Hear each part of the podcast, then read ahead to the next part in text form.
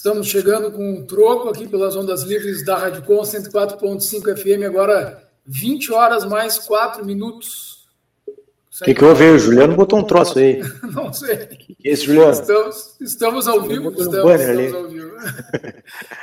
Juliano, agora sim, o Juliano está fazendo horrores aí hoje. As imagens, as imagens não, não estão livres assim nos, nos, nos Não, não. não. Juliano tirou, tirou aqui. Mandar, uma, mandar um abraço para o Juliano, esse é o Roger Pérez, e eu, Eduardo Menezes, aqui na condição desse programa, nessa sexta-feira. Sexta-feira fria, sexta fria, porque sexta-feira está muito gelada, Roger. Sabe quantos muito graus gelada, está agora? né? Vai, sabe quantos Ah, graus? agora, para aí, vou até ver aqui. Vamos ver. Vamos Ah, fazer um olha, não, não, não né? pode colar. Não, Não, pode não, colar. não, a gente vai, Oito vai, graus. vai olhar aqui. 8 Oito? graus. Oito Tá aí, a graus. sensação térmica. Ah, bom, aí eu não sei. Aqui dentro da- do meu apartamento aqui tá um horror a sensação térmica. Muito Mas a frio, gente tá, tá, tá, tá aqui, né? Porque tem que apresentar, então, esse programa que é um programa que é o informativo semanal dos sindicatos bancários de Pelotas e região. Sindicato esse que é um dos mantenedores da Rádio Com. E, Eduardo. Inclusive, ah, diga. Aqui em casa está 8 graus, sensação térmica de 7. Mas Sete não é tá aqui bom. em casa, né? Eu acho que está mais ou menos isso aí mesmo. Tá muito Eu frio. acho que hoje é o dia mais frio de todos que a gente apresentou o programa aqui. Bateu É. o recorde de hoje. Hoje, pô, bem na sexta, né? Sextou. Nessa sexta-feira. Dia 5 de agosto. Inicinho do mês ainda, mas agora vai rápido, Roger. Agora termina agosto. Já vem em setembro, já dá uma melhorada no tempo. Hoje veio o sol aqui para quem não é de Ah, Pelotas. Eduardo, falou que termina esses dois meses aí que faltam aí para o Mas- mundo mas- voltar ao normal. tá- Ah, bom, tá. Bom, aí sim, aí, Ah, aí a contagem está mais regressiva ainda do que para a questão do inverno. Né? é. Estamos em contagem regressiva. Inclusive, Roger, uma, uma, uma nota triste hoje, a gente está aqui brincando, mas é, hoje pela manhã nos deixou o ator, dramaturgo, entrevistador, romancista, o cara é um artista completo, que é o Jô Soares. Então, a É. falecer hoje. Um patrimônio, eu acho, da cultura nacional e, e um cara que é, foi lembrado pela ex-presidenta Dilma Rousseff. Teve várias notas né, em homenagem a ele nas redes sociais, mas me chamou muito a atenção a nota da, ex-presidente Dilma, onde ela fala que ele foi o único que abriu espaço dentro da Rede Globo para entrevistá-la. Eu nem lembrava mais disso. É, é Um verdade. pouco antes do, do processo do impeachment, né? Que era um verdadeiro show de horrores também, aquilo, um ataque sistemático, né? Aquela, aquela grande farsa. O processo, processo de impeachment, se fosse uma democracia né, normal, É, né? Isso Então, aí foi uma, processo uma impeachment. farsa, uma farsa terrível, É. uma cena Lava toda. Jato e. Pá, que Não, é mais tem, tem um fraude, vídeo né? rolando, tem um vídeo rolando do maior fraude também. do Brasil é Lava Jato, É. né? Ah, ali, não, tem, tem um vídeo do Jô rolando na internet que ele está entrevistando o La- Dallagnol, o Deltran Dallagnol, né? ficou conhecido É, Dallagnol, é. entre tantos, Dallagnol, Dallagnol, é, Dallagnol, é. Dallagnol. ficou conhecido entre tantos outros aí que só surfaram numa onda antipetista para tentar se promover, depois foi caindo a máscara e a gente foi vendo, né? todo mundo se candidatando a cargos é, eletivos e tudo mais, mas ele está dando uma entrevista para o Jô Soares e ele diz assim, eu gostaria de te perguntar para a tua plateia, eu posso e tal, quem é que acredita que agora, senhor, depois da. Lava Jato, vai, vai, vai mudar tudo, a questão da corrupção? E ele pergunta e quase ninguém levanta a mão, e aí o Jô Soares dá uma baita de uma gargalhada, assim, então... É. Enfim, é, né? é uma, é uma nota triste a perda do jogo, até pelo, pelo momento que a gente vive no país, né? Que é um momento em que a cultura, a arte está sendo tão desvalorizada e essas pessoas que têm o dom de nos fazer rir e também a capacidade de, intelectual de problematizar questões importantes aí do nosso dia a dia, do nosso cotidiano, com certeza vão fazer muita falta. O Soares é, é- é mais uma dessas pessoas importantes aí que tem nos deixado da área da É cultura, acho. Não, e uma coisa sim importante, Eduardo, ele fez personagens fantásticas, né? Ele, ele no, tinha, tinha o Vivo o Gordo, né? Isso. E, e bem na época da ditadura era Viva o Gordo e abaixo o regime. Isso, isso. sensacional, Ah, cara. e, e as declarações Cara, dele mesmo sacada. depois, com relação ao, ao regime militar, assim, a- a- ao pedido da volta da ditadura, porque tem muita gente conservadora que gostava de assistir o programa do João, né? mas é, aí entra essa questão toda da- da- das contradições da Rede Globo mesmo, quando contratou o Jô Soares, depois fiquei sabendo, ele sai do SBT e vai para a Rede Globo, mas ele disse o seguinte, que lá na, na SBT não estavam querendo deixar ele escolher os entrevistados e tudo mais, ele falou, não, quem decide como é que vai ser o programa, quem eu entrevisto, tudo mais, sou eu. Então, a, a Rede Globo ab- abriu portas porque viu que, de fato, ali teria uma grande audiência, como, como teve por muitos anos, né? e ali ele entrevistando diversas personalidades, né? E conseguindo fazer algo que hoje eu não vejo mais. Infelizmente, assim, é difícil de encontrar. Outra, outro grande artista, a gente pode dizer também dramaturgo, que era o Antônio Abujamra, né? Que por muito tempo teve, ah, muito tempo teve um programa né? ah. Provocações na, na TV Cultura. Hum. Tirando fora esses dois, eu vou te dizer, eu não, eu não vejo mais agora na contemporaneidade ninguém que, que se iguale assim. Tá difícil, né? Hoje, não, eu não vejo mesmo. Agora não tem mesmo, não tem. Se a gente pensar bem aqui, olha, olha quem substituiu, né? Quem substituiu o, o, o gordo foi o Danilo Gentili, aquele, eu acho que foi. É, não, pelo amor de Deus. Que, que, aquele podre, né? Cara, bah, muito é um fraco, né?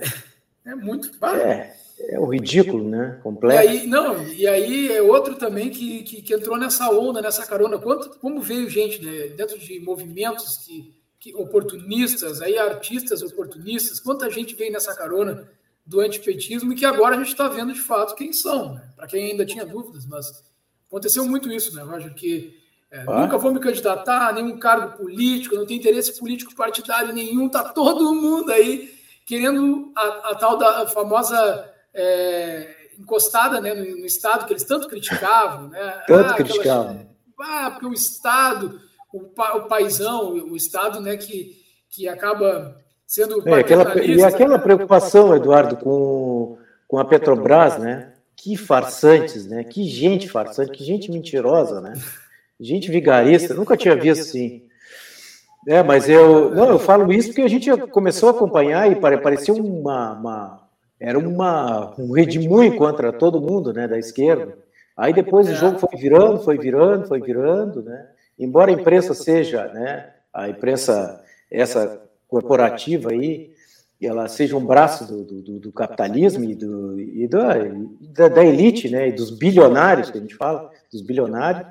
Essa turma aí, ela, pá, a imprensa fez um papel assim deprimente. Eu, eu nunca mais me esqueci dessa coisa da, da Lava Jato, né? porque foi um troço marcante mesmo para quem é de esquerda, quem, quem participa do movimento de esquerda.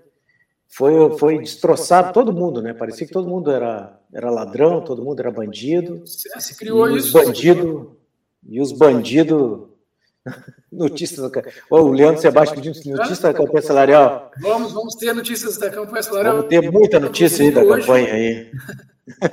Inclusive, hoje o, um, grupo de diretores dos sindicatos bancários aqui de Pelotas esteve lá em Porto Alegre, ali na Praça da Alfândega, teve uma caminhada lá, marcando essa, esse importante ato né, dos bancários gaúchos pela renovação da Convenção Coletiva de Trabalho da categoria. E até o Leandro está falando aí, mas uma das principais reivindicações que eu vi já o pessoal comentando tem, tem a ver com a recomposição salarial, né, Roger? E aí, para a gente não é, fugir também desse tema, a gente tem que falar da questão do, da crise econômica que o país enfrenta. Né? Então, por que, é. que a categoria bancária hoje pede e pede com justiça a recomposição salarial? Né? E o, a, como é que está o poder de compra dos brasileiros? E aí você está falando de, de pessoas que têm um poder de compra comparável, né? uma renda comparável à maior parte da população brasileira, acima da média.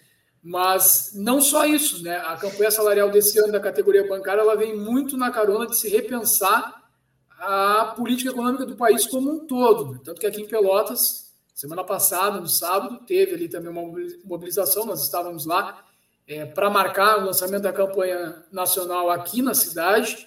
E foi realizado um ato, não é, Roger? Foi justamente um, um, uma ação solidária. E ali estiveram presentes é, pessoas tanto para arrecadar é, agasalhos, né?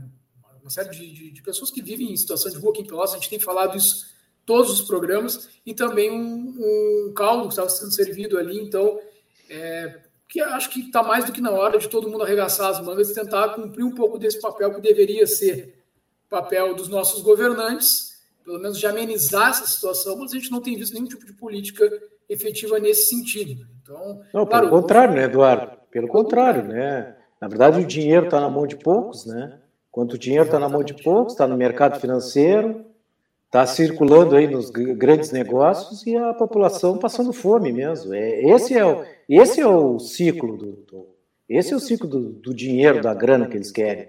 Eles não querem que a grana desça para baixo, tenha uma, uma, uma uma produção é, do, do, país, assim, uma produção é, mais, mais dividida, mais econômica, né?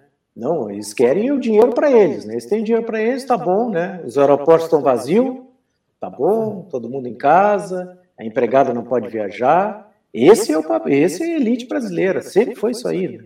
Sempre foi esse, esse olhar aí. Esse Mas olhar deixar, é deixar um abraço aqui tenebroso. Pro, deixar, é verdade. Deixar um abraço para o Fábio Costa, rádio companheiro, tem estado nas manhãs aí no Contraponto, né, acompanhando o Regis Oliveira o Fábio e também o André Carvalho. O André que está na escuta aí, o André, ah. além do Leandro, que tu já referiste. O André é meu, meu companheiro de futebol e cultura Isso. aí.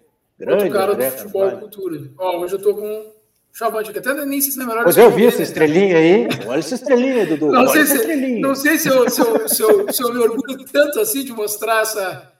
Mas isso aqui está na ah, pele, né? Não. Quem, quem me conhece sabe. Futebol é isso mesmo.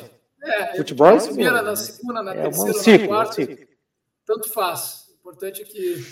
A Raquel já está aqui, cara. Quer chamar então, ela? Acho que vamos chamar a Raquel para a gente não entrar nesse assunto chamar... do futebol. Nós já vamos entrar no futebol aqui e acabou o, o, o, troco.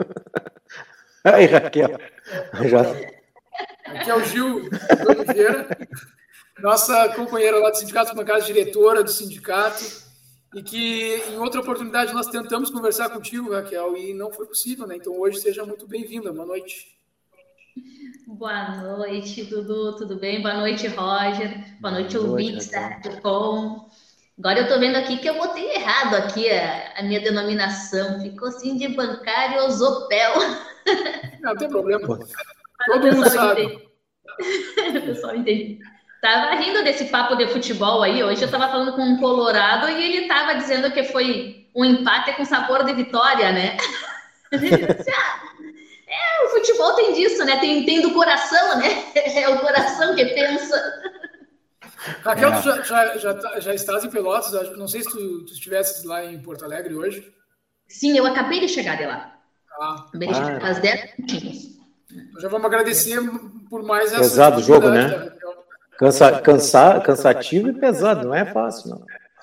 Não é fácil. O que, que a gente pode dizer, Raquel, para o Leandro e para o pessoal que está escutando com relação à campanha? Né? Perguntou se tinha notícias da campanha salarial. Acho que é a melhor porta-voz para que a gente possa falar sobre isso. Eu vou tentar dar algumas notícias, sim. Primeiro, dizer que a atividade de hoje estava muito boa lá em Porto Alegre. Realmente foi uma atividade que juntou ali o pessoal do interior, né? Uma atividade de, de conjunto, assim, né? Que vem um pouco a falar com a população em geral, né? A falar com com o povo do Rio Grande do Sul e do Brasil, né? Porque nós estamos falando também da fome. Né? É muito importante o que está acontecendo nessa campanha dos bancários, né? Que é uma avaliação de que para além das nossas uh, necessidades de negociação nesse momento, né? É o olhar para o que está acontecendo nesse país. É, enfim, né? É, são lucros e dividendos, né? Dos milionários, né? Que dos que tem as ações bancárias, né, que não são taxados, né, enquanto o povo a cada dia é mais uma taxa, né, é taxa de luz, é taxa de lixo, é taxa, para o povo sempre mais taxa e para os milionários sempre menos impostos, né, é, é, algo impressionante o que acontece nos últimos tempos no nosso país. Né? A divisão entre pobres e a acumulação entre ricos. Né? É, é, algo muito absurdo. Mas, enfim, lutamos por isso. Né? Deixar um e Raquel, ia te... Não, ia te perguntar uma coisa assim, como é que estava muita gente, como é que, como é que foi assim o ato, assim, como é que começou? Só para a gente... Nós fizemos um ato ao meio-dia, nós começamos ali na diretoria geral, né, e também a agência central do Banrisul, ali na praça, né, da alfândega lá em Porto Alegre. E, e, foi um momento bem legal, porque durante essa semana o pessoal passou, né, em toda a diretoria geral ali na agência, né, conversando com os colegas, falando que nós estaríamos lá, e a atividade ali estava uma concentração boa, assim, de colegas, né, principalmente do Banrisul, naquele momento, porque a gente pegou num horário de trabalho dos colegas, né, e os colegas desceram no horário de almoço e vieram ali confraternizar. Então, foi um momento muito bom. E depois, né, nós saímos encaminhada e demos uma volta e paramos em frente à prefeitura, né, que também é em frente a uma agência do Banco do Brasil, e uma agora chamada, né, uma ironia isso, uma loja do Santander. que é bem também ali na esquina com a Prefeitura de Porto Alegre. Também é mais um local simbólico, né, para nós debatermos a questão da fome, né, no nosso estado, especialmente no nosso estado, mas no nosso país também. Ah, me chamou a atenção isso aí, a loja. Como é que é essa loja, Raquel? Só para a gente saber. Já dá uma palhinha um pouco da, da, das conversas nacionais, né? Uhum. O que está acontecendo com, com os bancos? Isso, isso não é nada não programado, viu, gente? Isso vem sendo muito bem articulado aí há décadas, né? Que é essa colocação dos bancos não enquanto mais uh, sistema bancário, né? Mas enquanto lojas de vendas de produtos né? Aonde eles oferecem diversos produtos, né? Onde tudo se tornou um produto, né? E, e essa do Santander, Roger, se tu viste, ela, ela, tu parece que tá entrando numa cafeteria, inclusive, uh, na frente dela, diz assim, ó, café, café Santander. é algo impressionante. É, e o... É, que coisa... E daí tem, os desenhos que tem, são assim, ó... Uh, ah, lanches, frutas, cafés, os desenhos, parece que tu tá entrando numa cafeteria mesmo, sabe? Numa lancheria. Mas é Santander, é uma loja. E o que que tá acontecendo nesse momento? Eles querem... E, ali tem a venda de produtos e um atendimento que eles consideram, né? Hoje em dia, que eles se prepararam muito para isso, para fazer tudo de forma virtual. Não há mais uh, o dinheiro físico nesses locais. As pessoas não têm um caixa físico para retirar dinheiro. Não tem mais guarda também, né? Exatamente. Hum. Elas têm uma porta giratória, que é um sistema de segurança, mas que é um sistema de segurança para além do dinheiro físico, um sistema de segurança também de sistemas, né? Se alguém entra e põe uma arma, né, em algum bancário ali e força ele a fazer alguma transação financeira, né? Aí é muito grave, porque aquele colega bancário, depois de fazer uma transação financeira na sua matrícula, a gente que é bancário sabe que quando tu conecta no sistema, é tudo o que acontece que tu faz naquele teu computador, está na sua matrícula, né? Está diretamente ligado a, a esse bancário, e qualquer transação financeira que ele possa fazer ali vai estar vinculada à matrícula dele. E como esse bancário depois vai provar que foi forçado, que teve uma arma, enfim, né? É, é, são coisas que podem nos dar um problema muito sério futuramente. Porque, digamos assim, né, os bandidos também sabem muito bem como aproveitar as circunstâncias. E hoje os banqueiros querem, né? Tirar as portas giratórias, querem chamar tudo de loja, querem transformar tudo nesse sistema que eles chamam de lojas, e aí eles consideram que não precisa mais de segurança da porta giratória, mas é claro que ainda vem também a questão do segurança, né? Mais um desemprego, né? É claro que a porta giratória é uma das coisas, mas se não precisa da porta, também não precisa, né, da pessoa segurança ali. Então, é, é algo muito grave para nós, especialmente aqui no nosso país. E o nosso debate é que nesses locais também há um risco igual, né? Muito grande, porque é um local vinculado ao sistema financeiro, é um local vinculado à ideia de dinheiro, e que as pessoas podem fazer transações dentro desse local e, for, e forçar outras pessoas a fazer transações né, econômicas. Então, não teria como retirar as, essas uh, portas giratórias e o segurança. Mas eles estão implementando dessa forma. É uma questão que nós temos, estamos lutando na justiça.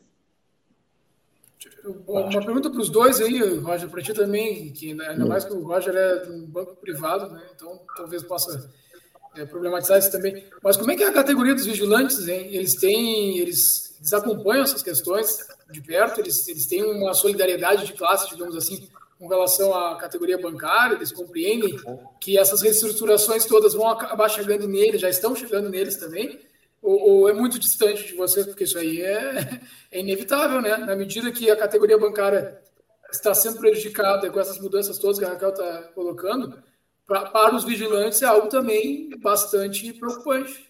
A questão do emprego, né? É verdade. Não, sabe que eu, quando, eu, quando, eu entrei, quando eu entrei lá no passado, lá no sindicato, eu se tinha uma discussão do, do quem trabalhava é, quem trabalhava no, no, banco era bancário, né? Aí não interessava se era cozinheira, sei lá, tudo, tudo ali, sistema financeiro, né? O cara trabalhava ali. Aí depois, né, aconteceu assim, aí depois passou, né? O tempo passou, acho que eu acho que acabou, eu acho que era é Contraf, né? Contraf entrou na justiça, na época era outra coisa, CNB, Confederação Nacional dos Bancários. Aí depois virou Contraf. Aí eu me lembro que entrou na justiça e aí acabou Aí, aí tu já sabe, né? A justiça, ela pá, segmenta o nosso trabalho assim, as ganha, né? Então, acabou dividindo, né? E como tem. E, e dividiu e acabou os, os, os vigilantes virando vigilante, o pessoal que está no coisa é isso, tem, tem um sindicato. Então a situação é lamentável, né? É de, de separação, né, Dudu? É muito difícil, sim. Até tu tem os amigos, né, que são vigilantes, que entendem, né? Mas o, o sindicato agora, agora que está começando, né, a voltar de novo. Assim. Não sei, a minha visão, né? Eu que eu vejo, sim. Eu, eu, como, como eu estou no banco também, agora não tenho mais contato com os sindicatos, assim. Muito mais com, com os vigilantes mesmo agora, né? É, é, é um, foi um desserviço, né? Que a terceirização que veio com o Fernando Henrique e agora aprimorada, digamos assim, eu acho que é, é ruim utilizar essas palavras, né? Mas agora piorada, né? Com o atual governo aí, né? Essas terceirizações. E, e, as pessoas no início dessas ideias de terceirização, elas acreditam que isso vai gerar mais emprego, né? E, e é uma falácia, uma mentira, né? Mas agora na política tá tão normal mentir, né? Tá ficando comum a mentira mas, enfim, é uma mentira muito grande, porque isso causa uma instabilidade e um desemprego muito grande. Porque é isso que tu colocasse, né, Roger? Antes éramos todos colegas, lutávamos em conjunto pela melhoria de salário, lutávamos em conjunto pela segurança, pela melhoria né, nos postos de serviço. E, inclusive, isso, né? O que é hoje no Até a data, né? Até a data da campanha salarial, né? Era tudo, tudo meio casado, assim. Para você ter uma Agora, ideia, no Banrisul hoje as pessoas da limpeza que são terceirizadas, diversas vezes, né, troca lá a empresa, troca o CNPJ da, da empresa que está prestando serviço, as pessoas ficam três meses sem receber, ficam gritando assim, desesperadas, vão para a rua, não acham o seu fundo de garantia porque não está depositado, tudo conta, né, das terceirizações, que as pessoas poderiam ser nossas colegas bancárias da limpeza, com um salário mais adequado, uma luta em conjunto, uma estabilidade melhor no emprego. Né? E essas pessoas, é, é, é, é, deplorável assim, a situação que fica. A gente está passando no Banrisul por uma situação assim no momento, né? que é isso, a empresa desapareceu, as pessoas estão há meses sem receber, umas seguem trabalhando, né? as que têm uma retaguarda da família, né? que segue pagando um vale transporte, para ela ir trabalhar, ela vai trabalhar sem receber, sem saber se vai receber. Outras pessoas não têm como ir mais trabalhar, e aí como é que fica essa situação? Yeah. Yeah. E, o banco fazendo nova licitação. Que horror. Raquel, só, só, só, só para te ajudar, esses dias eu fui ali no. E Eduardo, né? E ouvintes né, da Rádio Com. Esses dias eu fui ali no, no Guanabara e eu estava conversando com uma caixa, assim, uma senhora, né? Aí perguntei para ela de quantas horas trabalha, né? Eu pensei que fosse oito horas, né? Inocente, né? O cara tinha. Não, oito, tá, trabalha oito horas. Oito horas o quê? Trabalho muito mais que oito horas. Tá, umas pessoas sim, né? E ah, troço sim, desregulou completamente a relação de trabalho mesmo, né? Conseguiram desregular tudo. E aí tu tem isso aí, né, Eduardo? Cada categoria puxa para o seu, seu, seu peixe, né? E aí acaba. Todos centralizados. Porque essa, essa, essa mudança, mudança do mundo do trabalho, essa coisa da digitalização, é vendido sempre como uma ideia de algo que vai beneficiar, vai melhorar, vai agilizar a prestação do serviço, seja bancário, até mesmo, como a gente tem comentado também várias vezes aqui, os caixas dos supermercados, né? Porque agora tem aqueles caixas eletrônicos do supermercado também, é menos gente para estar tá sendo empregada. Então, essa é uma lógica.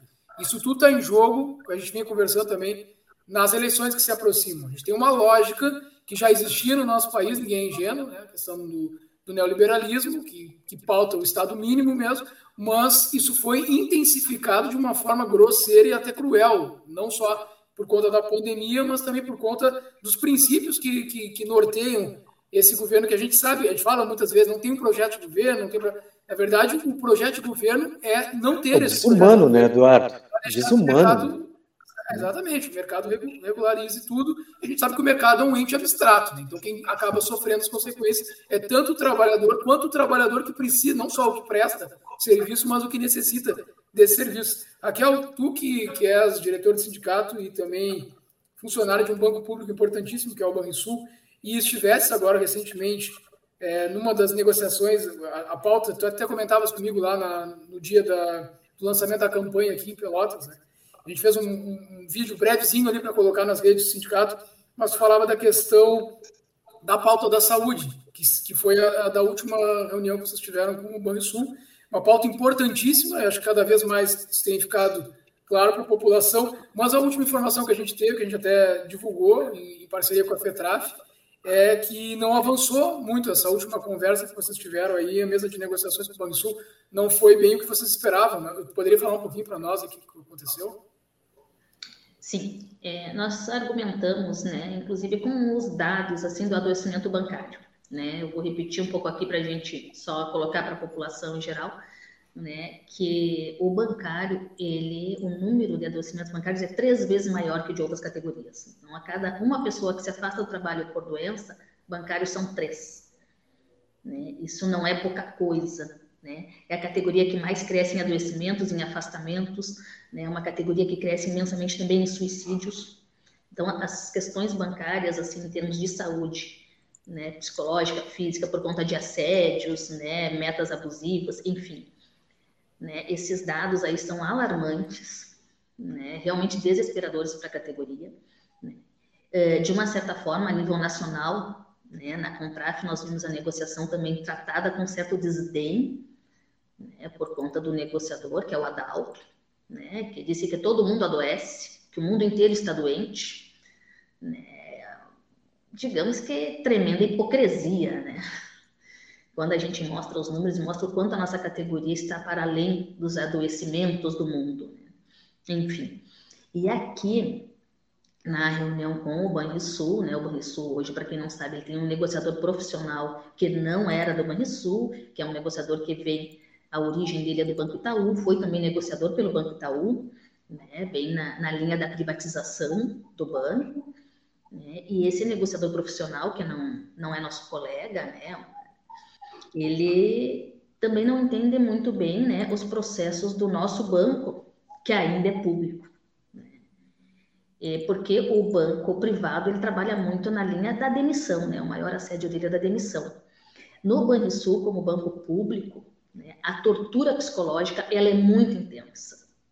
Ela é muito intensa porque os gestores, né, uh, que muitas vezes se desequilibram emocionalmente, né, eles uh, ficam, digamos que, bravos por não poder demitir simplesmente no canetaço quando eles estão de mau humor. Né? Então, eles descarregam toda essa ira deles né, no bancário que está ali. Porque por eles, se eles pudessem, eles carregariam a, ira num papel onde demitiriam o bancário, né? Que isso acontece muito nos bancos privados. Isso no banco público, né? Ele é um pouco mais restrito. Então, a pressão psicológica que esse gestor faz sobre o bancário é muito grande. Né? Ele causa situações constrangedoras no Banrisul, inclusive, estavam querendo que as pessoas assinassem um documento que a gente chamava o documento da vergonha, que era o documento dizendo que tu não conseguiu bater as metas, né? E que tu tinha que dizer para o banco que tu não conseguiu, que tu era um, um coitado que não tinha condições de bater as metas, né? E que, juntando alguns documentos desse tipo, o Banrisul poderia demitir as pessoas por justa, justo motivo.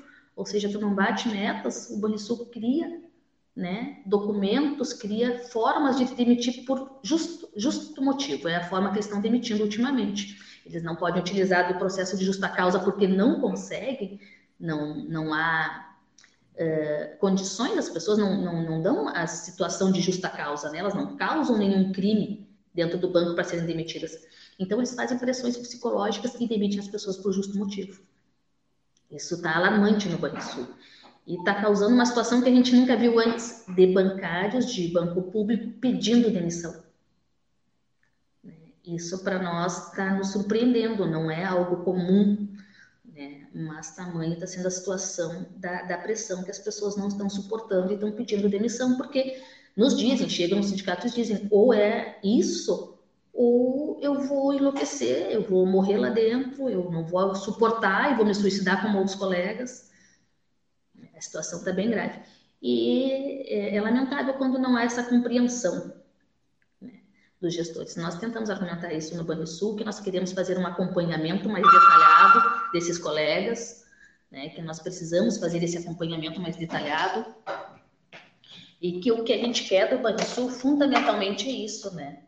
é nos dar o direito a acompanhar esses colegas, a acompanhar esses processos né, de, de denúncias de assédio, né, porque os colegas denunciam, assim como a gente teve na Caixa denúncias, né, isso, essas denúncias elas normalmente ficam só nas mãos dos patrões. E aí o colega não se sente uh, em condições realmente de levar essas denúncias adiante, né, e por vezes perde a vontade, né, e, e não denuncia. Então, nós queremos ter o acompanhamento, né? Que, que o colega se sinta né, eh, seguro com o sindicato acompanhando a denúncia. É, mas é isso aí que a Raquel está falando, assim, hoje a gente, a semana, essa semana a gente teve a visita aí de um, dos diretores aí do, do banco, né, da, e aí ele falou, na reunião ele falou bem assim, é, se o pessoal não está se sentindo feliz, pode pegar o boné e, e procurar outro serviço, está cheio de oportunidade na rua. A gente vê onde vivem esses caras, né? Onde vivem essas pessoas, né? As pessoas vivem no, outro planeta mesmo, né? Cheio de oportunidade assim, aí na rua, então pode, pode pegar e que vai ter bastante oportunidade para trabalhar em outra coisa, não se sente feliz agora. e, a, e esse assédio moral, né, esse assédio que está acontecendo nos bancos aí, você tem que ver, cara, o que as pessoas passam. Assim, a gente fica olhando, né? Eu observo isso aí, porque a gente vai acompanhando em equipe ali, né? Vai acompanhando a fala, assim, né, dos gestores, né? E aí eles colocam Gestores, eu nem sei se são gestores, né? Mais para outra coisa aí, que eu nem vou falar, senão vou acabar. Mas é uma coisa assim, né? Os caras mandam e eles vão ali e executam, né? E ali, Eduardo, ali, do, e aí, Raquel, no Bradesco, principalmente, é mais fácil de demitir, né? Então, tu vai desmoralizando o cara, né? Tu vai botando o cara para baixo. Eu te digo assim, eu acho que 90% da agência toma remédio, assim, tranquilamente. Tranquilamente toma remédio, assim. Olha, 90% estou falando, estou sendo, eu acho que até mais, 95%. Estou assim, absurdo. Assim. E aí as pessoas passam a, ficar achando que não tem capacidade, né? Que não são, não tem, não tem, é, pá, sei lá, assim, né? Tu começa a desmoralizar as pessoas. Então, dentro desse, desse, desse, desse cenário aí que a gente vai vendo, né? O bancário se suicidar, né? Procurar outra coisa, tentar sair tentar tomar remédio, começar a beber, né? Muita gente começa isso, começa aquilo. E assim vai, né? Às vezes não aguenta, né? A gente tem um monte, no, no Bradesco tem quantidade de colega que está afastado, né? Eu nunca tinha visto assim. É assustador. Né? O que veio a é... foi, foi a pandemia também, né? Porque a, a insegurança que se criou com um governo que não não queria comprar vacina, não, não considerava ah, é, o tratamento, né, aquele que estava sendo dado como cientificamente, comprovadamente o adequado, que era justamente a imunização, sempre negou isso do início ao fim. E é importante as pessoas não esquecerem dessas coisas. Quantas vidas se perderam, a gente ainda já tem vidas estão sendo perdidas em decorrência da pandemia, mas é, até por pessoas que, que acabaram negando a, a, a, vacinação, né, que até hoje são contrárias. Bom, eu, eu, assim, a gente vai conversando com as pessoas, a gente fica sabendo de, de uma ou outra que, que diz, não, não, desde o início, eu to, ou tomou uma ou outra vacina só, não completou o ciclo vacinal, quer dizer, essa quantidade de, de, de fenômenos absurdos que tem ocorrido no nosso país, que é fruto também do processo político, e as pessoas negam a política, mas a política faz parte da vida delas, interfere na vida delas, e foi responsável também por posicionamentos políticos que muitas pessoas não tivessem, talvez pudessem hoje estar aqui, mas não tivessem é, tomado as medidas que deveriam ter tomado para se prevenir ou, ou prevenir o contágio dos seus familiares. Então, assim, é um processo eleitoral que se aproxima cada vez mais, a gente sabe que isso acirra os ânimos, mas a negação da política partidária, a gente tem batido bastante nisso também, dentro do, dos espaços, como as agências bancárias, mas é, dos espaços de, de, de, de trabalho como um todo, ela precisa ser repensada, porque isso também faz parte do atual modelo de governo que nós temos. Ou seja, tu negas a política, tu criminaliza a política como um todo, os partidos políticos, para depois te apresentar como novidade. Hoje, olha o que a novidade está fazendo aí e com quem está a novidade. Né? A novidade se, que não era novidade, para quem tinha algum mínimo conhecimento do. do Cavalo de Troia, né? Mas, mas, se apresentou assim, né? Como antissistema. Foi é. Cavalo de Troia bravo. Né? E aí desceu o cavalo de Troia, chegou lá e a gente está vendo todo o Estado sendo destruído. E isso, vai, isso acaba interferindo também, Raquel, eu acho que é importante que a gente comente, no que tem sido feito aqui no estado do Rio Grande do Sul por parte do atual governo, que agora se licenciou, a gente sabe, né, todo esse esquema que teve aí, porque era, era candidato à presidência, depois não era mais, quer dizer, vai jogando as peças do tabuleiro conforme interessam, né? A, a, mas assim, sempre tentando dar uma resposta para o mercado financeiro, tentando se apresentar para o mercado como uma candidatura viável. Quer dizer, o que eu, o que eu faço no Rio Grande do Sul, eu posso levar esse projeto para ser feito no país. E vocês, vocês vão, vão, vão, estar comigo aqui, vocês vão estar levando isso adiante né, para ser feito. E um dos alvos principais é o Banrisul. Então, como é que está essa discussão também para quem nos acompanha, Raquel, com relação à possível privatização do Banrisul? Porque é isso, período eleitoral se aproxima e se as pessoas quiserem negar a política, elas podem continuar negando. Elas podem, inclusive, levar, perder o próprio emprego negando e uma série de problemas que vão advindo dessa negação da política. Então, tu imagina para para mim, né, que, que tive aqui como prefeito, né, essa figura e agora tem, e, e, fizemos o enfrentamento e como mulher, né, a catástrofe que ele foi, né, o que eu posso chamar do que foram assassinatos em Pelotas, né, porque foi definido que uma determinada uh, uma determinada, eu não posso dizer categoria, mas uma determinada situação social, né, determinados grupos de mulheres de uma situação social iriam né, pro, pro paredão, digamos assim, né, iriam ser postos assim à morte, né, foi essa definição que foi feita em Pelotas aqui, quando o nosso ex-atual, ex-governador, né, e ex-prefeito estava nessa cidade.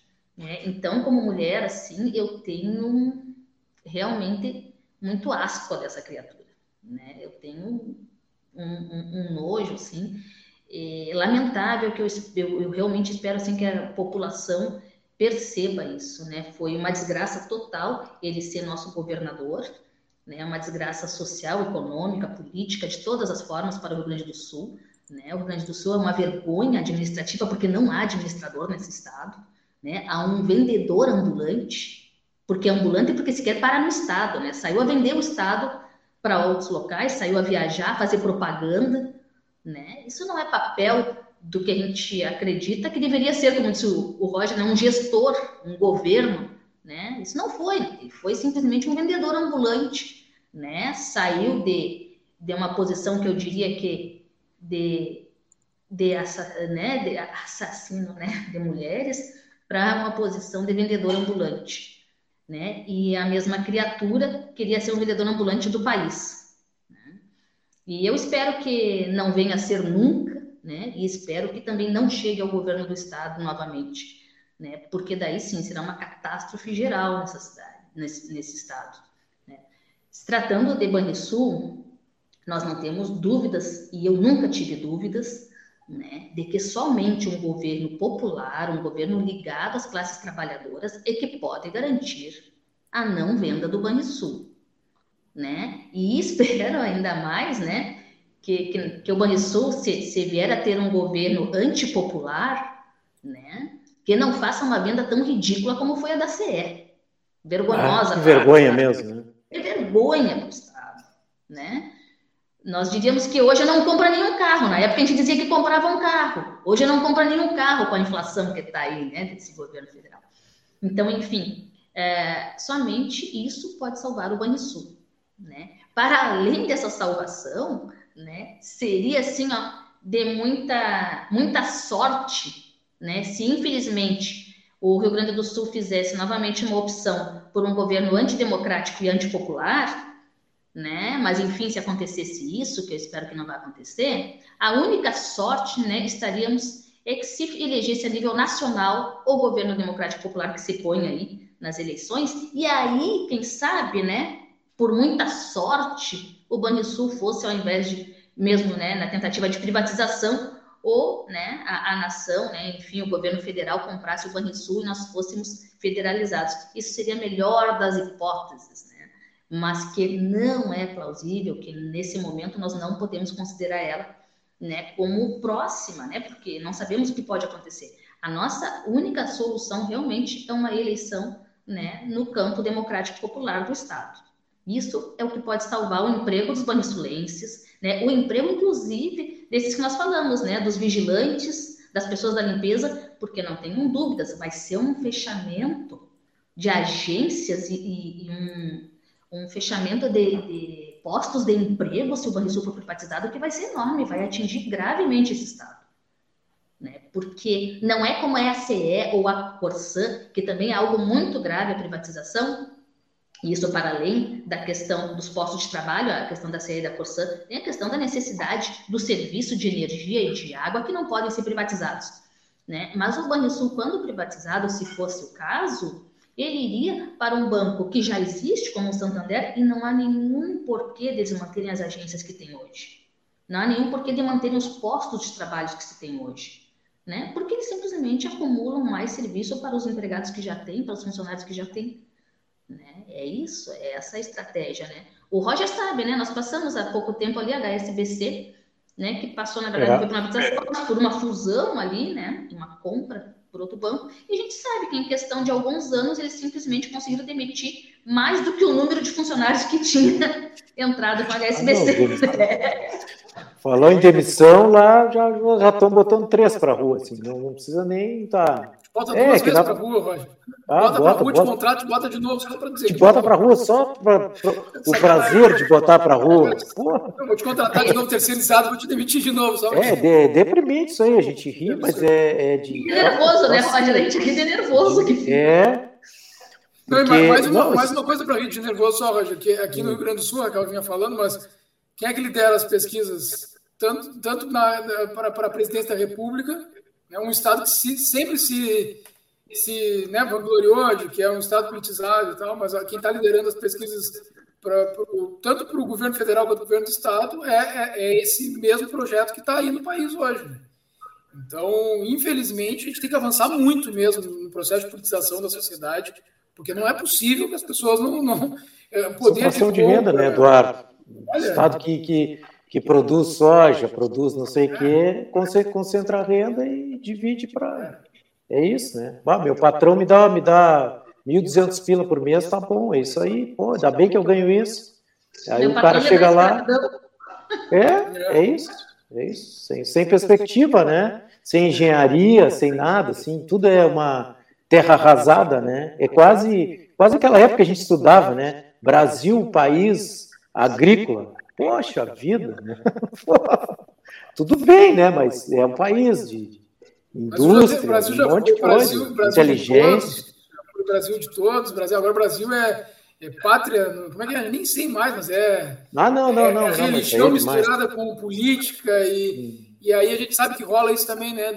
As pessoas têm que se, se antenar nesse, nesse processo de votar em quem o pastor indica e aquela coisa. Pode ser um absurdo, né? Usar a fé das pessoas né? Isso é até, até criminoso, é isso. Usa da, da fé das pessoas para jogar politicamente de acordo com as suas convicções ideológicas e, e político-partidárias. Né? Isso, o Estado deixa de ser laico, estão rasgando a Constituição de tudo que é lado. Né? E, infelizmente, isso tem acontecido no nosso país. Misturou a política com religião. E aí eu acho engraçado que as pessoas ficam, ah, porque lá no, lá no Talibã, não sei o quê, em outros lugares criticam a mistura de política. Então, mas só um pouquinho. Não e vai aqui? longe. Olha para cá, olha para o teu, olha para olha o lado aqui que tu vai ver que tem coisa para ser pensada aqui também, né? É bravo. A população tem que perceber isso, né? Que no mínimo é estranha essa abertura incomensurada assim de, de igrejinhas para todos os lados, né? E essas pessoas dentro das igrejas que se dizem, né? E que igrejas, né, Raquel? E que igrejas, né? Porra, que igreja, né? Antes a gente tinha aquelas igrejinhas de, de madeira, porra, agora a igreja é para.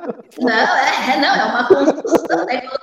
rápidas, né? Então, e, e as pessoas confiam disso, não, como assim, né? De repente uh, uh, cai aqui do céu, né? Até fica engraçado dizer isso, mas enfim, cai uma igreja aqui perto da minha casa, existe lá uma criatura lá dentro e que me indica que eu vote em alguém, né? Isso é minimamente estranho, assim. Uma pessoa que muitas vezes não é daquela comunidade, aparece lá de uma hora para outra, monta uma igreja. E o que, que, é isso? Como é que as pessoas não percebem que isso, né, é, é no mínimo, assim, alheio realmente às questões que eu até posso dizer, né, das suas crenças, né, enfim, das relações é. que as pessoas ter, né, de, enfim, ou, né, do, do, do, que elas consideram aí ser plausível. Que situação, né? Que situação, é, eu, olha, eu desconfiaria, né? Como é que as pessoas não desconfiam? Claro.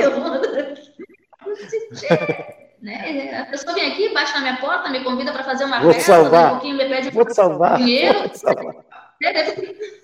me perde uma parte do meu salário, daqui a pouquinho dizem quem eu votar, né?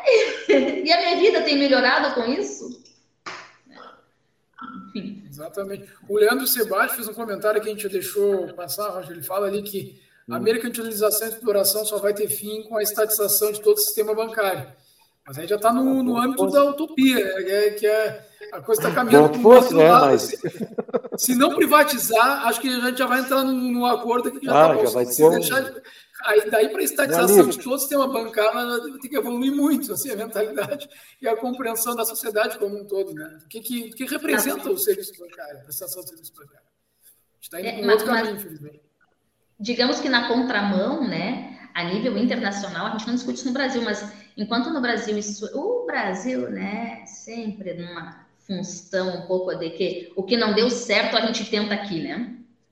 Então, é, porque a nível internacional já perceberam que não deu certo a privatização, então estatizando, reestatizando diversos setores, e entre eles entra também a questão bancária, né, que é a questão de criações né, de cooperativas bancárias né, no exterior, inclusive bancos, né, os Estados Unidos, que os brasileiros tanto gostam de falar, e o nosso governo, nos próprios Estados Unidos, né, eles estão uh, criando assim uh, bancos municipais, bancos, é, como é que é, não são estados lá, né, são naqueles territórios que eles chamam lá, mas enfim, né, seriam bancos estaduais.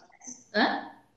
Distritos, né, sei lá, é, distrital. Eles estão criando diversos bancos nessa linha, né, e cooperativas, porque realmente é, para eles também né? não, não dá certo, porque é uma concentração de renda absurda, não faz bem para nenhum país, não faz bem para o mundo, né? economicamente. E aí, com essa percepção de que não dá certo isso, né? de que são poucos, mínimos, né? meia dúzia de patrões, uma concentração muito grande, uma não taxação dessas grandes fortunas, né? Isso não causa bem a nenhum país, a nenhum estado, a nenhuma nação, enfim.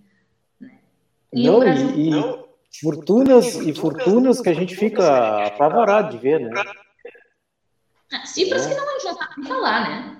É bilionários, né? É. Bilionários, né? Antigamente a gente falava bilionários, né? Agora são bilionários, né? Gente que tem muito dinheiro. Dólares, bi, dólares. Né? Nossos é. Não são os bilhões de reais.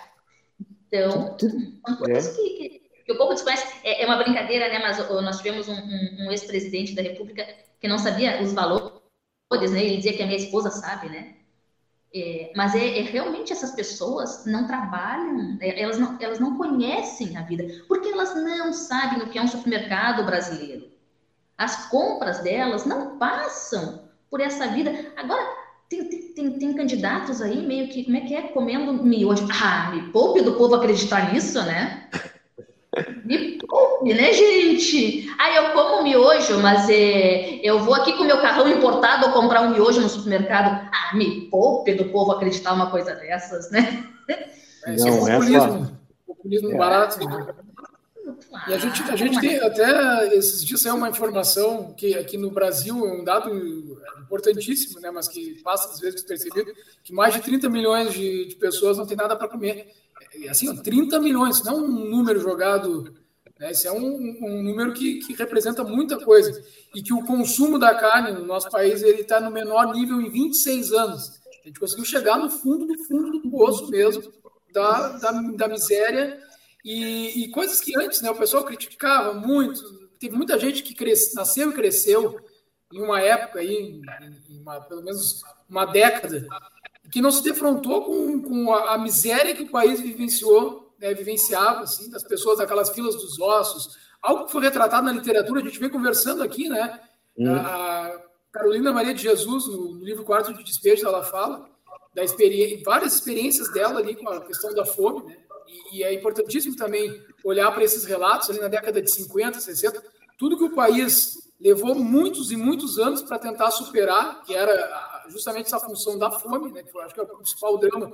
A gente voltou para o mapa da fome e voltou com toda a força, e agora é isso que a gente tem comentado aqui. É impossível uma campanha salarial, né, a gente fala aqui porque realmente é elogiável que, que os bancários tenham feito isso, que consiga problematizar que a fome, se está ruim para quem está empregado, para quem está num nível né, de, de, uma renda que baixou, obviamente, né, uma, o seu poder de compra, mas que ainda tem condições de botar um prato de comida na mesa, imagina para a maior parte da população que está nesse espectro aí, de que está em situação de rua mesmo, né, que está sobrevivendo a duras penas, a cada dia matando um leão por dia para sobreviver. Essas pessoas estão completamente invisibilizadas, não existe política nem a nível municipal, nem, nem estadual, nem federal, que seja capaz de olhar para essas pessoas e resolver esse problema. Acho que isso aí é algo que. E as agências bancárias, né, Roger e Raquel, assim, é, o pessoal que está nos ouvindo aqui é bancária.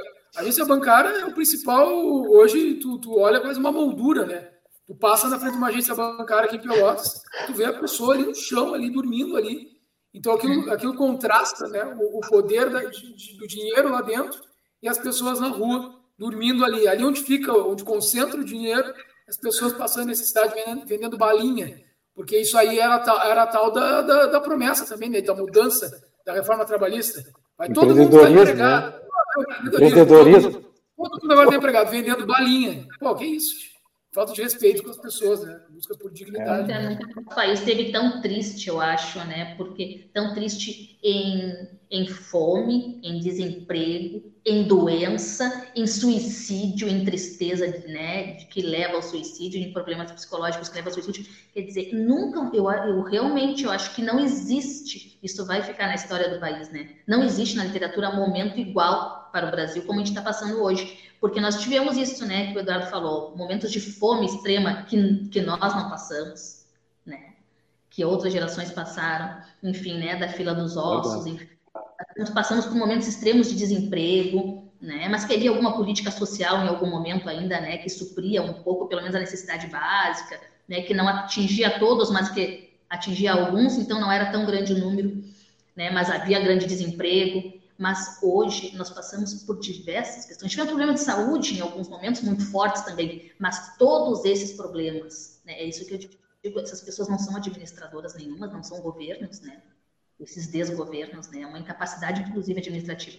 Quer dizer, tudo isso junto à fome, aos problemas de saúde, né? Que nós temos eh, os problemas sanitários, os problemas de saúde, né, os problemas de desemprego, os problemas psicológicos das pressões nos trabalhos que levam a suicídios, o desespero das pessoas por se sentirem desamparadas também e terem problemas psicológicos, o alto índice de, das pessoas estarem se medicando né, por problemas psicológicos. Eu, eu, eu desconhecia, né, eu desconhecia, no, no, longo dos meus 47 anos, eu desconhecia essa situação. Né? É muito triste a situação, é desoladora a situação do Brasil. Mas, como me disse uma amiga, né, Calma, amiga, que são só mais duas menstruações.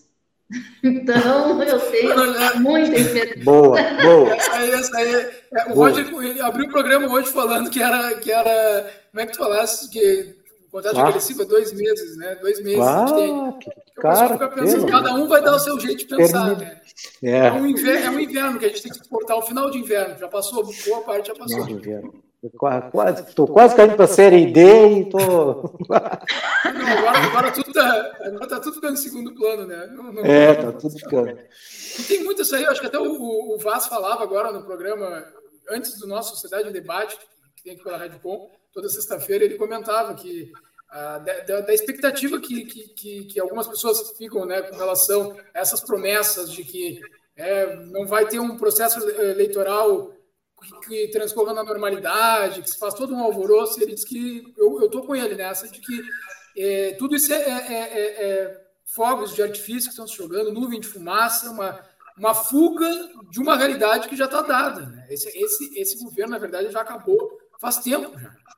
Ele só não, não acabou oficialmente porque a gente sabe que teve o presidente de uma Câmara de Deputados aqui no nosso país, não citar o nome dele, que não, não merece, né? Que, inclusive é cabo eleitoral hoje do, do, atual governo, mas que sentou em cima de uma série de processos de impeachment, algo histórico também no nosso país e não levou adiante, porque não faltou, foi denúncias e, e crimes sendo cada vez mais jogados aí, se não pela grande mídia de modo geral, mas até pelos grandes meios que não tiveram como é, deixar de falar a respeito disso, mas principalmente nas redes sociais. Né? As redes sociais elas estão aí para o bem e para o mal, elas estão aí para mostrar a verdade ou para disseminar fake news. Cabe o discernimento das pessoas também ao receber essas informações. Né? Acho que nessas eleições ninguém vai cair naquela da, da mamadeira de piroca mais. Isso aí já está superado, né? pelo menos alguma coisa. Kit gay, essas coisas todas aí já ficaram num passado remoto que hoje ridiculariza quem entrou nessa onda. Né? Quem entrou nessa onda aí está pagando hoje essa, o, o Leandro está participando aqui. Eu vou fazer um convite ao vivo aqui para o Leandro, que ele participe com a gente em algum programa que vocês acham, porque é, é um, camarada e é, é educado. Então, ele está falando tanta coisa aqui, Roger. Tu quer, tu quer comentar aí ou tu queres que eu. Não, não, é só, só ele aparecer, a gente manda um link, não tem. Aqui é democrático, né? Vamos, ele está tá falando para Raquel assim, Raquel, te disse o seguinte, ó. Como não deu certo, Raquel? Veja os lucros dos banqueiros e o aumento, dos, o aumento de bilionários. Está dando certo para eles, né? Para eles, não para nós. Aí fala do saques na década de 90 e que o Bolsonaro estará no governo até 31 do 12. Tá? Então aí está dizendo o, o Leandro. Né? Não são as duas ilustrações, são as duas ilustrações é, para a gente saber é. que vai acabar mesmo. para a gente acabar. Não adianta, não adianta não querer entregar faixa, ficar brabinho, fazer beijo. É. Não vai ter nada disso. Para lembrar de um detalhe, né? Nós falamos tanto em governos assim, que é necessário a gente pensar também nas câmaras de agora, o, agora o Leandro me lembrou bem aqui também que o Rodrigo Maia também sentou em cima dos pedidos de impeachment, é verdade, mas ele saiu rapidinho ali para não, não ficar à vista, né? Rapidinho deu um jeito de sair fora. Não, é, na, e, na verdade. Da importância que são os deputados. E aqui no Rio Grande do Sul, nós temos uma candidata que é vereadora em Porto Alegre, né? Que é algo absurdo, uma tal de Nádia, Naja, uma coisa assim, que se diz religiosa, que se diz defensora das mulheres, e essa pessoa apresentou um projeto em Porto Alegre, na Câmara de Vereadores, né? É importante a gente dizer, porque assim como as pessoas não sabiam o que aconteceu em Pelotas para o Estado, né? Enquanto algumas pessoas eram prefeitas, enfim, é importante a gente saber o que essas pessoas que hoje são candidatas a deputados fazem enquanto estão nas suas vereanças, né? Ela, ela lançou, ela queria passar um projeto que não foi aprovado, né, de retirar uh, as pessoas que dormem nas ruas, né, porque o argumento, o troço foi muito, gente, é inacreditável, porque essas pessoas estavam atrapalhando quem passeava com seus cachorrinhos de manhã cedo enquanto estavam dormindo ainda, né, que depois as levantam e tudo, mas que até que no horário que as pessoas saem para passear com seus cachorros, né? Essas pessoas, esses mendigos nas ruas, atrapalhavam essas pessoas de passearem com seus cachorros. Olha, Raquel, me lembrei, ó, caiu, caiu na contramão atrapalhando o trânsito, hein? Barbaridade. É, é. A história se repete. Eu digo, o Roger é o cara do futebol e da cultura, não é só futebol. Não, não, não, não. Eu lembrei do, do Chico Buarque. Tá? Que coisa de louco, né? A história se repete e é a mesma coisa. Por isso que eles não gostam do Chico, né? Não gostam de ouvir verdade. Ah, claro. Pô, que absurdo, né? A gente vê tanta gente que, que assim, que, que de, deveria ser reverenciada no nosso país, tendo que suportar essa onda asquerosa que vê esse ódio à cultura, ódio à, à arte, né? A gente falou hoje do, da, da passagem do, do, do Jô, né? Que foi, é, vai ficar marcado assim como patrimônio nacional, um grande artista, um artista completo, e tantos outros aí que foram achincalhados e, e, diminuídos por uma manada de, de, de, pessoas que eu não sei para onde é que vão voltar agora também, depois que se superar tudo isso, porque aí eu agora vou lembrar dos, dos titãs, né? Bichos escrotos voltam para os esgotos, porque não é possível a gente vai continuar tendo que aturar isso. Bom, o, o Leandro fala que até 31 do 12 oficialmente vai ter é, esse governo, digamos assim, seria o um processo de transição se a gente vivesse num país uma normalidade democrática, né? Então é um processo de transição. Mas, queira fazer transição ou não, o certo é que estamos realmente próximos de nos livrarmos desse pesadelo que, a gente vem vivenciando aí durante esse tempo todo. E o, o Leandro fala aqui também que comandante Nádia, aquela que disse que os mendigos atrapalham os passeios. É isso aí mesmo que a Raquel vinha comentando. Estava por dentro. Gente, assim, ó, que mania, a gente está próximo de finalizar aqui, Roger. Major. retorno só para dar um retorno também para o pessoal da. O Leandro tinha questionado no início, né, com relação à campanha dos bancários. Agora tem, tem uma negociação, só para avisar o pessoal, né? A PLR vai ser a pauta da negociação com os bancos. Eu estava procurando informação agora na segunda-feira, dia 8, é isso. O encontro entre o Comando Nacional dos Bancários e a Federação Nacional dos Bancos. E o aumento da PLR foi escolhido como uma prioridade da campanha desse ano também, vinha falando aqui, 58% dos mais de 35 mil bancários que participaram da Consulta Nacional, eles elencaram a importância da PLR. As duas primeiras prioridades são o aumento real, que a gente já falou também nesse programa, 92%, e o aumento maior para o VA e VR, 62%. Então, pessoal, já está chegando aqui na reta final. Raquel, vou te convidar para ouvir a dica do, do Roger. Sempre no final do programa ele traz uma dica de filme aqui. Tens aí para nós, Roger? A tua dica? Tem, tem uma dica de filme aqui. O Bradesco acaba de, de divulgar o lucro deles, né? Ah, o lucro do banco. 14 bilhões, né? 14 Pô, bilhões. O que, que tem recebido disso aí em PLR, Roger? Ah, cobre de mim. Cobre de mim, Dudu. Oh, ah, nossa. Tu vai usar a dica hoje, cara, do filme. Não, vou é dar sim, é o filme Tax Drive, né? Tu, eu tinha te falado ali, mas. A gente está falando de, de, de, emprego, subemprego, situação, contexto, né? De... Tax Drive é um filme, um filme psicológico muito bom para ver mesmo, né? Que é o cara que estava na miséria, aí começa a ficar mais na miséria ainda, parece. E aí começa a matar, né, cara? Começa a partir para. Não sei pra... se é uma boa dica para assistir hoje. É, não é, não, não, não, mas o filme é bom, o filme é bom, ele é bem construído, é um grande filme mesmo, vale a pena ver e tirar a conclusão ali. É, tirar a conclusão. É, Taxi Drive, eu não sei, eu acho que está no, no, no, Netflix, né? Isso, é um filme mais antigo, é o De Niro, né? Robert De Niro. Ele faz o papel de um cara bom e aí ele tenta trabalhar, né? Tenta trabalhar e não consegue, aí vai, tenta de novo, tenta. Aí ele parte para o assalto, para tudo, porque não consegue mesmo.